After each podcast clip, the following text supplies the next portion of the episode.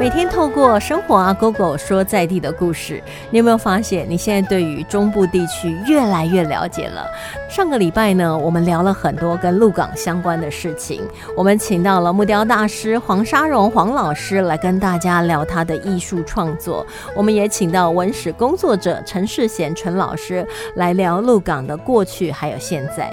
在我们很多人的心目当中，鹿港呢，或许就是台湾的宗教信仰中心。那鹿港呢，也是传统美食汇集的地方，当然鹿港也是人文荟萃的古迹所在。可是鹿港啊，在清朝时候呢，是非常活络的贸易港口哦，经济相当的繁荣哦，是中部地区非常重要的商业发展地哦，所以也产生了很多的大商人呢、那讲到鹿港首富呢，就是日茂行。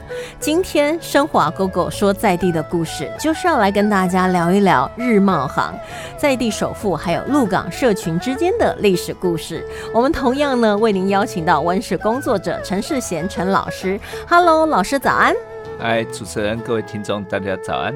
老师，这个清代鹿港首富日茂行，拿到现在来讲的话，应该就是清代的郭台铭了吧？是，可以这么比喻。嘿那日茂行来讲的话，它的老板是谁？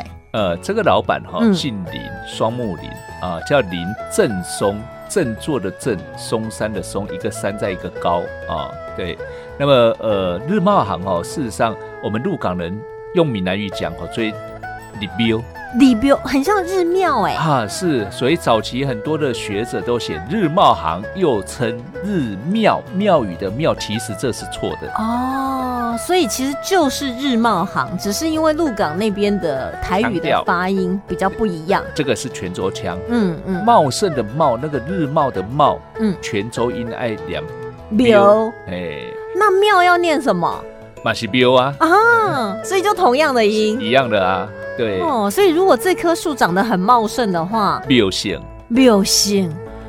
所以只要是茂盛泉就是泉州音念彪，彪哦，所以李彪李行。李哦彪，呃但但是我们如果念李一般伯的话行李伯行也可以也啦，可以，只是这个是现代的人的念法现在老师也是现代人呐、哦，就是 说不是泉州腔的读音哦啊， OK OK OK，好，我们了解这个李柳行哦，他其实在清代呢，就是首富呢是林正松。那我们来聊聊这位林首富，好对不好？啊，呃，我们就要想哦，那个彰化的开垦哦，其实要先谈到一个人啊，嗯那个人叫做施世榜。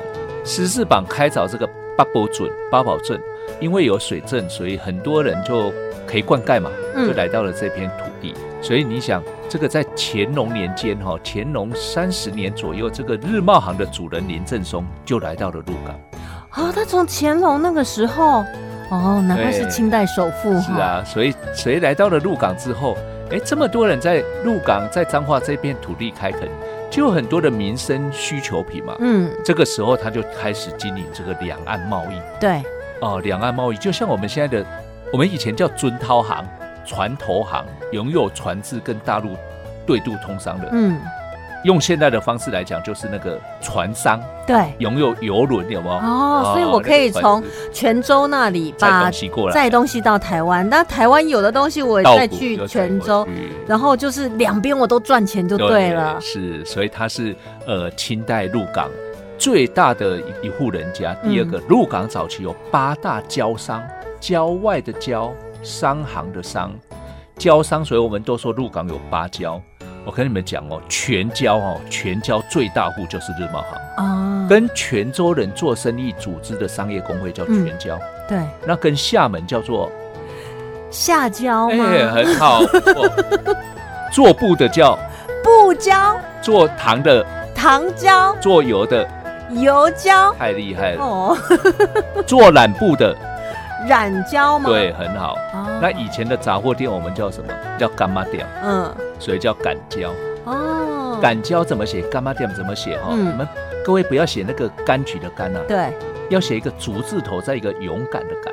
竹字头勇敢有这个字吗？对有这个字，而且碑文上面有哦。嗯，哦，这个字我讲一个闽南语，各位就知道一个东西叫干某。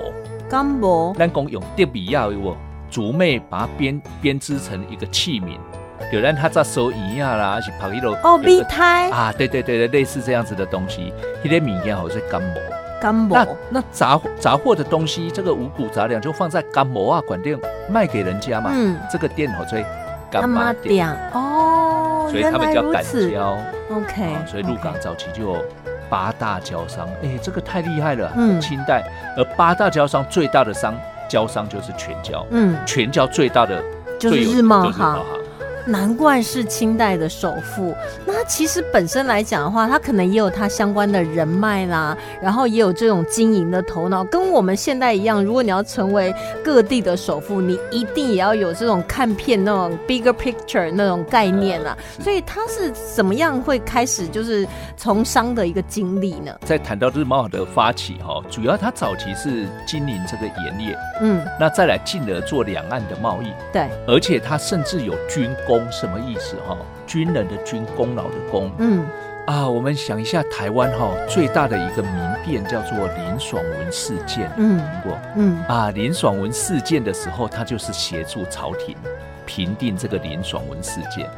可是他是一个商人呢、对啊，所以因为他是商人，就是因为他是商人，你想，当这个地方发生动乱的时候，哎，林爽文的军队一定打哪里？最有钱的人家，最有钱的地方嘛，哦对一定要对抢对，这里，所以他要捍卫自己啊，嗯所以他要来协助朝廷来平定这个乱世啊， ，OK，哦，所以他守住自己的基业对，啦。所以他就得到了朝廷的这个官职的这个军功，嗯功劳的功。嗯，哦，所以他我在大陆哈、去踏查他的那个那个画像是穿清朝官服的画像，哦，而且它上面刺了一个天上飞的叫飞禽，嗯，所以我们以后哈、看到那个祖先如果有画像的话，我们对要怎么样知道他是文官还是武将？嗯就看他那个胸前那个“补”字啊，补习班的“补”，儿子的“子”，补字，补字上面哦，绣天上飞的飞禽叫是文官，嗯，如果绣四只脚的叫左兽，哦，是就武是将，五官呢，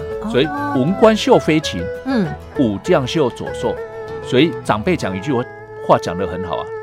做官做不好的叫做医官，禽兽，你讲的哦，不是我讲的哦，嗯， 哎呦，原来如此，是真的是这样真的 吗这？样子，所以你看长辈讲话是有逻辑的。哦对不，OK 对 OK，啊好，所以呢，其实我们真的很多时候，我们外行人都看热闹，只是因为衣服上面就官服嘛，也不知道他当的是文官还是武官呐、可是其实这个每一个你要穿戴的，其实都是有讲究对的。所以文官就是飞禽，然后武官呢就是走兽哦。不过他们这样有了军功之后，在他做生意上面，真是如虎添翼啊！ 啊，是啊，当然一定是这样子的哦。所以，所以在林爽文事件的时候，哦，他就回到了原乡，把这个事业交给他的第二代嗯，哦。所以第二代其实刚好又搭配到了鹿港整个经济商业最发展、最繁荣的时代哦。所以他们这一户人家，他们也参与了地方很多社会公益。嗯，放眼整个今天啊，整个鹿港所有的古迹，你看你去过的龙山寺、对，天后宫、新主宫、城隍庙、文祠、武庙、不见天街。哦，对对对，全部跟他们家有关，都是他们家的钱出钱盖的吗？都是他们家发起担任总理，然嗯后出最多钱来新建的。比如说哦鹿港的新主宫，嗯官方建的妈祖庙，嗯清朝官方建的妈祖庙哦，当年啊，乾隆五十二年（西元一七八七年）盖这个庙宇的时候，官方出了一万一千块，嗯，不够的四千八百块他们家出。哇，这么豪迈啊！你看你有没有钱？真的蛮有钱的， 而且而且他赚了钱，他取之于社会，他还用之于社会。嗯对，嗯这个就是了不起的地方。对呀、啊不然的话你，哇，我们家很有钱，我们很有钱，但是你们我才不管你们呢，你们路不平你们家的事，你们没有信仰中心你们家的事，对不对？我把我自己家修的漂漂亮亮就好。但他不一样啊，他把他赚的钱来回馈鹿港这个地方，等于是说我好，鹿港好，那我就会更好，更好就是好上加好啊。是，像我们在做研究，我们就可以看到，哇，日茂行真的对鹿港做了太多的社会公益。嗯而且清代最早的一个慈善事业敬义园，也是他们家组织的。所以他不但从商，他还有那个公益团体。呃，是的。那敬义、义园他在做些什么方面的公益？哎很好，敬义园哦，他在做什么？你看，修桥、嗯，铺路、对，哎设义冢、石骨骸，来什么意思？以前哈，以前不是我们来到这片土地开垦啊，那会有病死的、客死他乡的，嗯，就死在路旁，怎么办？谁处理？就是这个经理员。对你不能把它摆在那边晾着、对呀、哦啊，那以前有人去世了，没有钱买地啊，嗯怎么葬？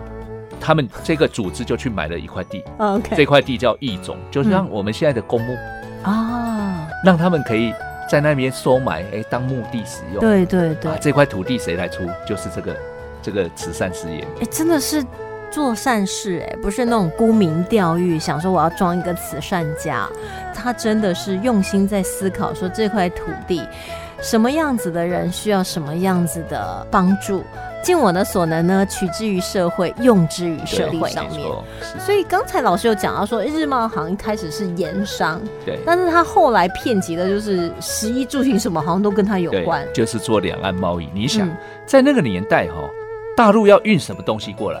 布匹、对，中药材，这个民生用品，嗯，所以这个东西很轻啊，要用东西来压船舱，用福州山、用泉州市、用酒窝，来到了鹿港，嗯，要卸货嘛。对那从鹿港要载什么东西去大陆？稻谷。哦，所以我们刚有提到啊，十四榜开凿这个八宝镇啊，嗯，哦，所以有水圳，所以就可以吸引很多人来灌溉。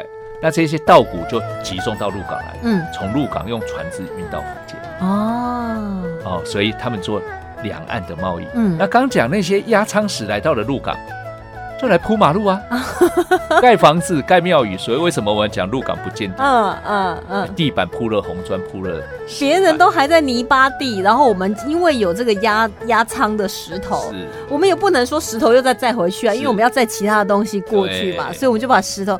我上礼拜就有这样的疑问，我就想说，其他台湾的各地都还是泥巴地的时候，为什么鹿港哇这么有钱，有这么多石头可以变成鹿港不见地？是。哦，原来这个礼拜我们就解开了这个谜团。哇，所以像鹿港，那这样的话，会不会有一些比较漂亮、比较不错的石头，可以从事那种石雕艺术？在鹿港有这样吗？呃，鹿港的石雕艺术哈，其实我们要看分几个阶段来看。第一个哈、鹿港龙山是值得去嗯，哦，这个一百八十八年前的古建筑，那它的石雕当时也是大陆科好才过来的。嗯但是更精彩的反而是在日本人殖民台湾的时候哦嗯，哦，有一个年代我们记一下啊，那个一九一二年左右哈，一九一零年到一九三七年这段时间，台湾大部分的庙宇都怎么样？把旧庙拆掉重盖，嗯，重盖就吸引了大陆最有名的惠安的石匠来，哦，所以为台湾留下很精彩的石雕作品。哦，所以很多庙的前面都会有那种狮狮子啊，还有龙啊、是虎啊这样。呃，所以我们就可以看到日治时期的那些石雕是非常雕刻的非常的精致的，嗯哦，非常精彩，而且用了很棒的石头。那压舱石的那些石材，大部分都是都是当地板，他就没有去再做更多的一些雕刻。刚才呢，老师有跟我们提到说，呃，日茂行对整个鹿港，就你看得到的一些重大的古迹、修桥铺路啊，然后还有一些公益相关的事情，它是算是当时也是最早的民间创办的一个具规模的慈善团体哦。我们有时候讲到就是，哎，清朝那个时候，大家在那些呃传统戏剧啦，或是电视剧都会演到嘉庆君游台湾。哦，是 但是可能又有一说说，好像嘉庆君他到底真的有没有来过台湾？他来台湾的时候，他住在哪里？他到哪里去游？正史上哈、哦，嘉庆君是没有来到台湾的，所以这个真的是拜官野史。但是来了一个很重要的人，这个人叫做福康安。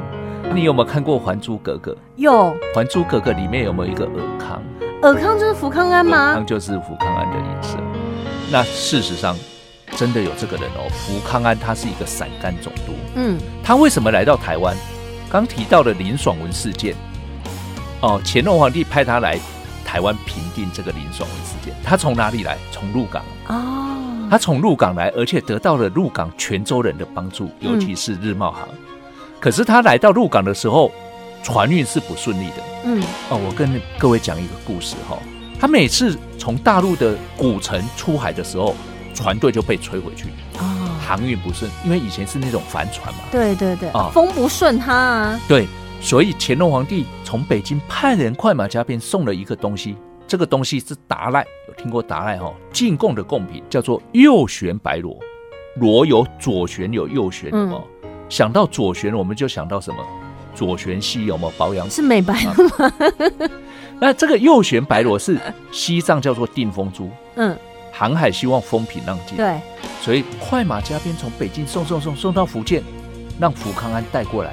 他从哪里登陆？从鹿港登陆。可是他真的，一送到就是福康安的船上，那个风向就顺了吗？风向就顺了。他就这样顺利就我可以告来诉到你台，湾这了？个不是我讲的，这个奏折在台北的故宫，真假的奏折上面就这么写：啊，一凡抵达鹿子港就是鹿港。嗯，可是他认为是谁的保佑？海神妈祖的保佑，对所以他在鹿港就盖了一座鹿港的官方建的妈祖庙。因为年代比较晚，所以我们鹿港的叫新主宫，新主公新的妈祖宫。哦，年代比较早的民间拜的叫做旧的妈祖宫，叫旧主宫那会不会两个在那边争香火啊，不会，因为新主宫在清代它就是做官人才可以去拜拜，啊？你平民百姓不可以去拜拜怎么可以这样？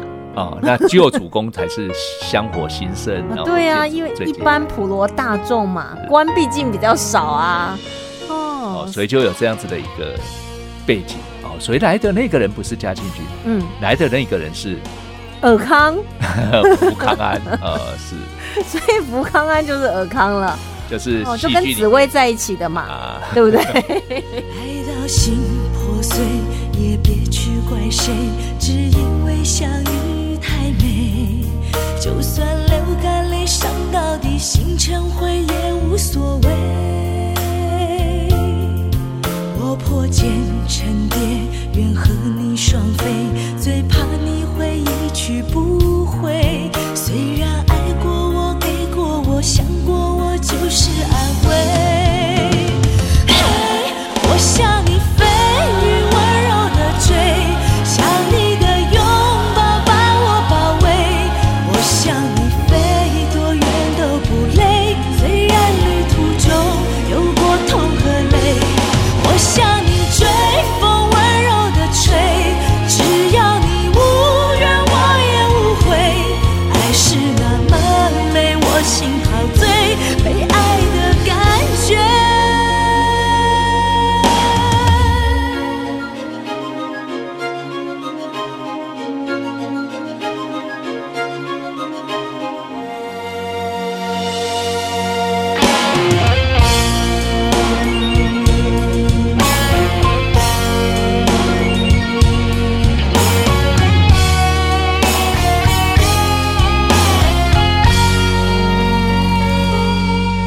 爱到心破碎，也别去怪谁，只因为相遇太美。就算流干泪，伤到底，心成灰也无所谓。我破茧成蝶，愿和你双飞，最怕你会一去不回。虽然爱过我，给过我，想过我，就是安慰。嘿，我向你飞，雨温柔的追，想你的拥抱把我包围。我向你飞，多远都不累，虽然旅途中有过痛和泪。我向你追，风温柔的吹，只要你无怨我也无悔。爱是那么美，我心陶醉，被爱的感觉。我向你飞，雨温柔的吹，想你的拥抱把我包围。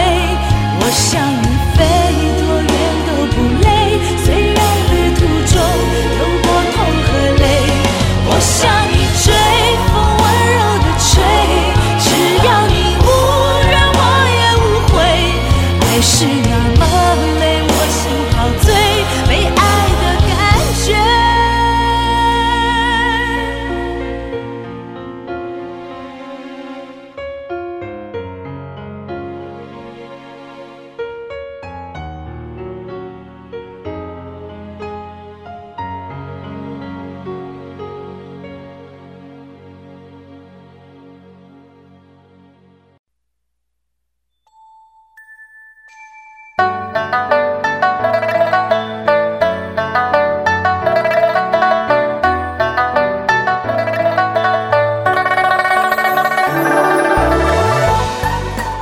回到生活啊，狗狗说在地的故事。我们今天邀请到文史工作者陈世贤陈老师，继续来跟我们聊一聊鹿港。今天呢，我们聊的重心呢，就是在鹿港的日茂行。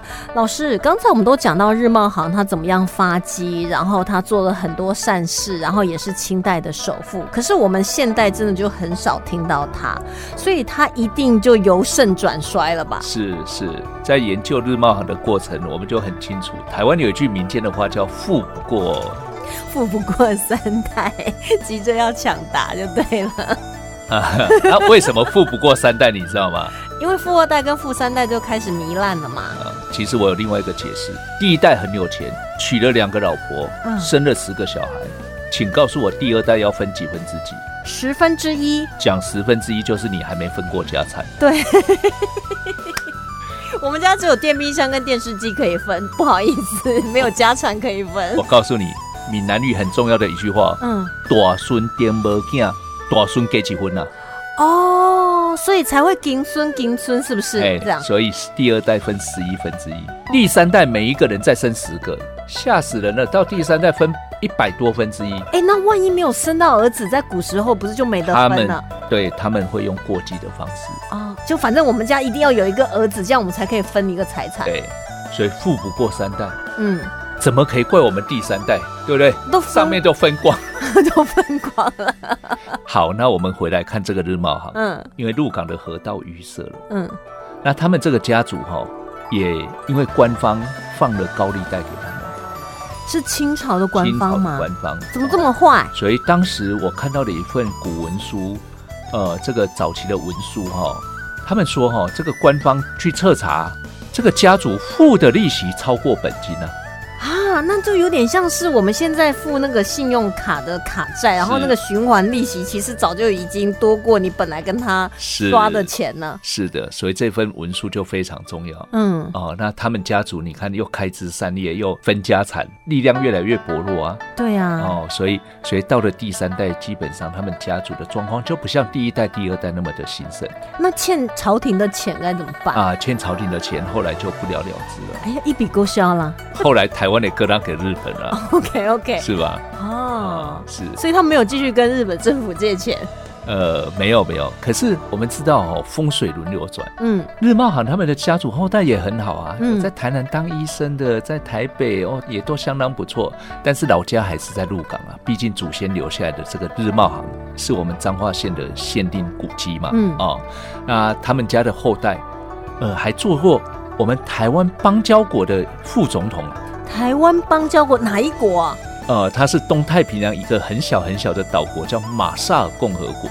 他去那边当到副总统。是的，所以这个日茂行的后代叫双木林，嗯诚实的诚，嗯，湖水的湖，林成虎这个人，他曾经到了这个马萨尔，结识了他们的总统，两个人非常非常的要好，哦，就给他了一个头衔，哦，这个头衔就是马萨尔共和国副总统的头衔。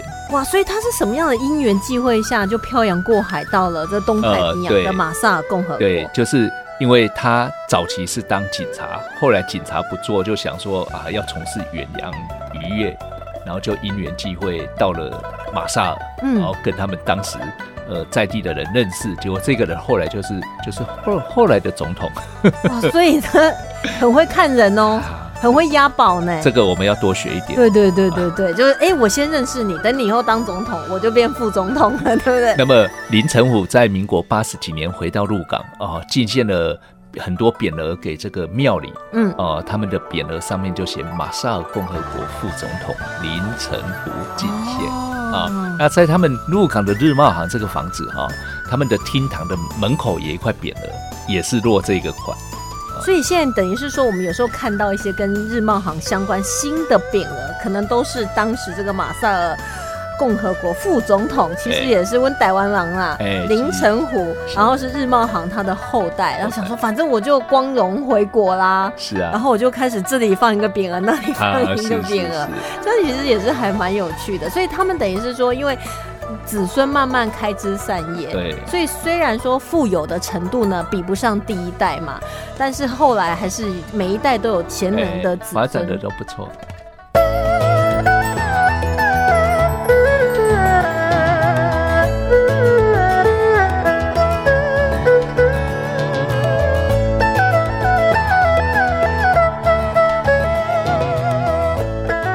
本身来讲的话，日茂行现在这个刚才老师讲到是限定古限迹定古嘛，迹，所以在它的古迹它发迹的地方，能看出什么门道吗？啊，可以哦，我们可以站在日茂行的门口哈、哦，嗯你可以看到日茂行前面的广场，你可以想象哦，广场外就是海边了。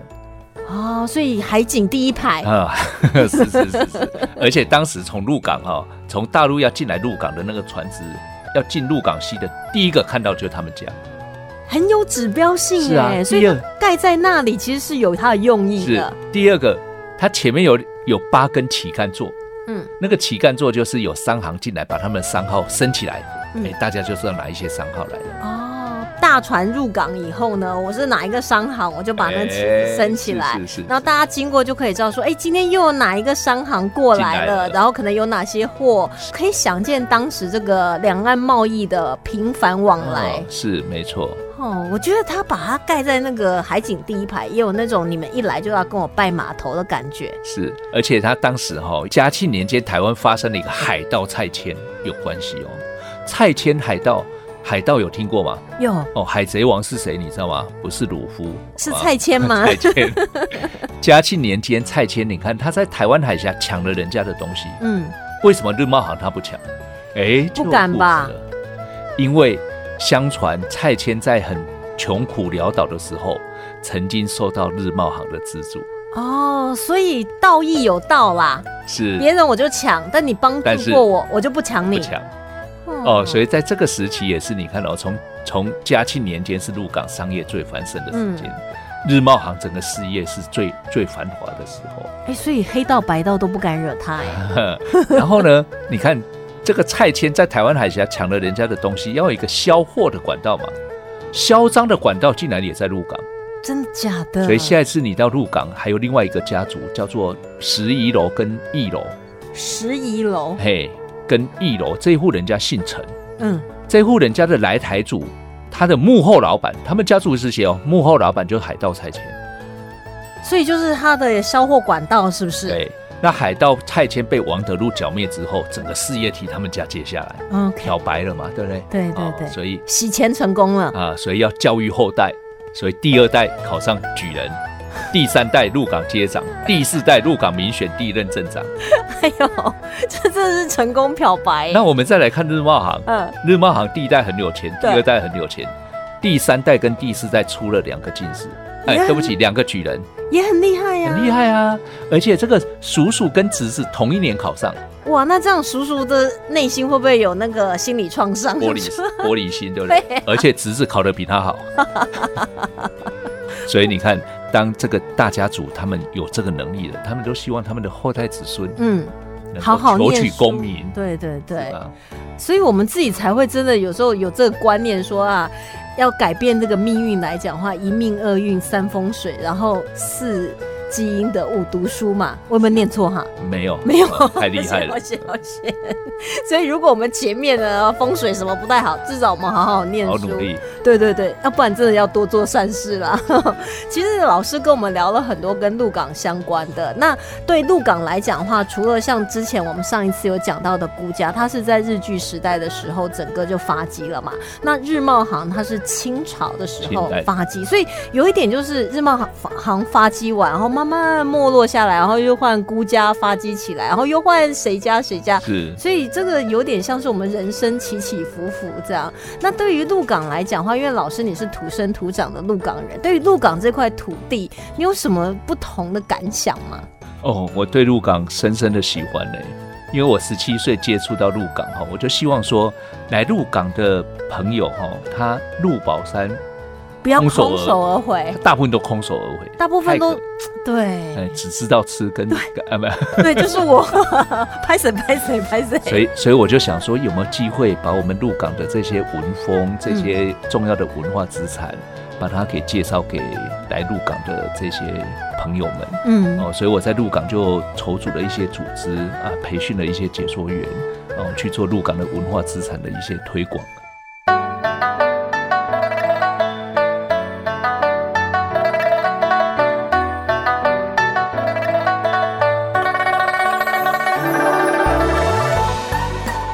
了解了这些故事以后，好像我们也走进了两百多年前他的家族整个兴衰史。是，所以你看我们谈这个过程里面，你看见古至今哦，嗯你看在两百年前这个日茂行，它可以做了那么多的善事，哎，反观回来，我们现在的人可以为地方做一些什么事情？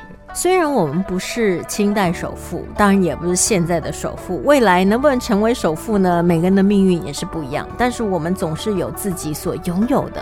如果我们愿意呢，尽自己的力量为我们所爱的这块土地呢，多尽一份心力的话，我们会让台湾变成更棒的宝岛。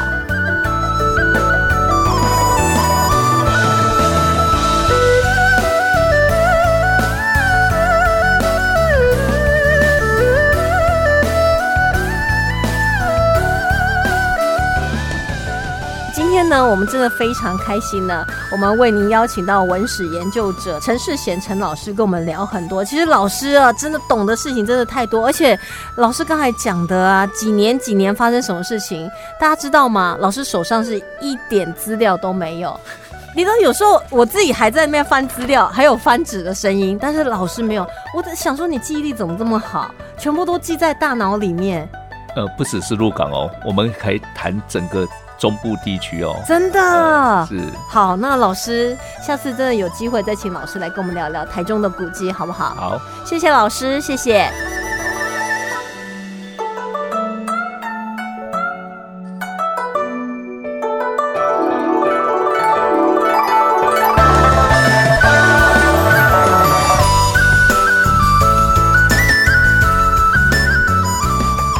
生活阿 Go Go 说在地的故事节目单元将会继续为听众寻找更多令人感动的在地故事，带着大家更认识自己生活的这片土地。